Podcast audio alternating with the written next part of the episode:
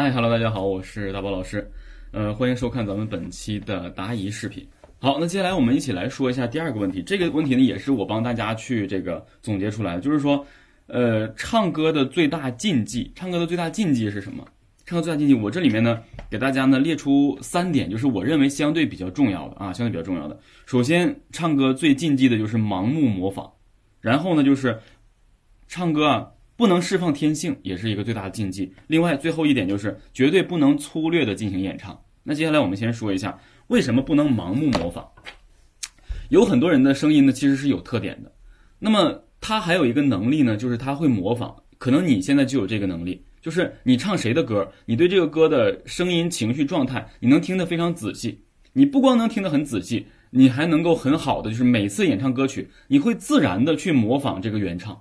啊，你会自然的模仿这个原唱，这是很多人的一种能力，而且你会感觉到你怎么样吐字，你怎么样的去一个状态，能够跟它更像，甚至你每次都是这样做的，而且你并不想这样做，但你自然就这样做，你认为只有把歌曲唱的像原唱，那么这首歌曲才是应该的。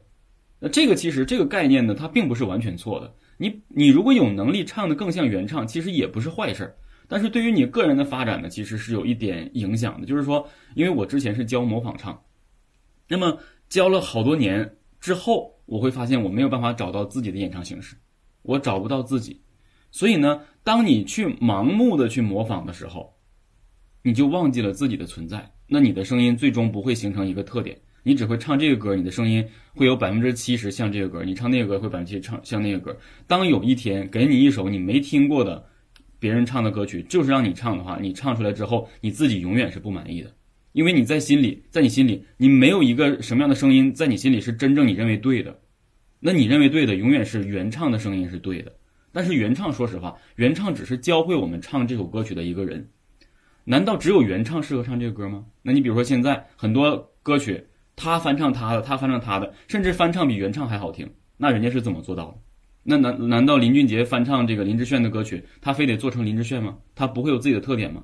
所以，首先你要记住，盲目模仿的最大的一个弊病就是会忘记你自己，让你忘记以你自己为主的什么才是正确的。所以，千万尽可能要了解自己的声音啊，要了解自己的声音，而不要说每一首歌曲硬去模仿。你可以尝试用自己的方式来去唱一唱啊。我这里推荐大家一个方法，你可以呢。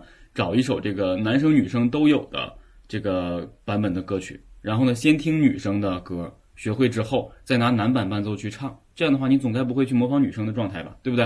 所以这是一个好的办法啊！所以大家一定要记住，千万不要盲目模仿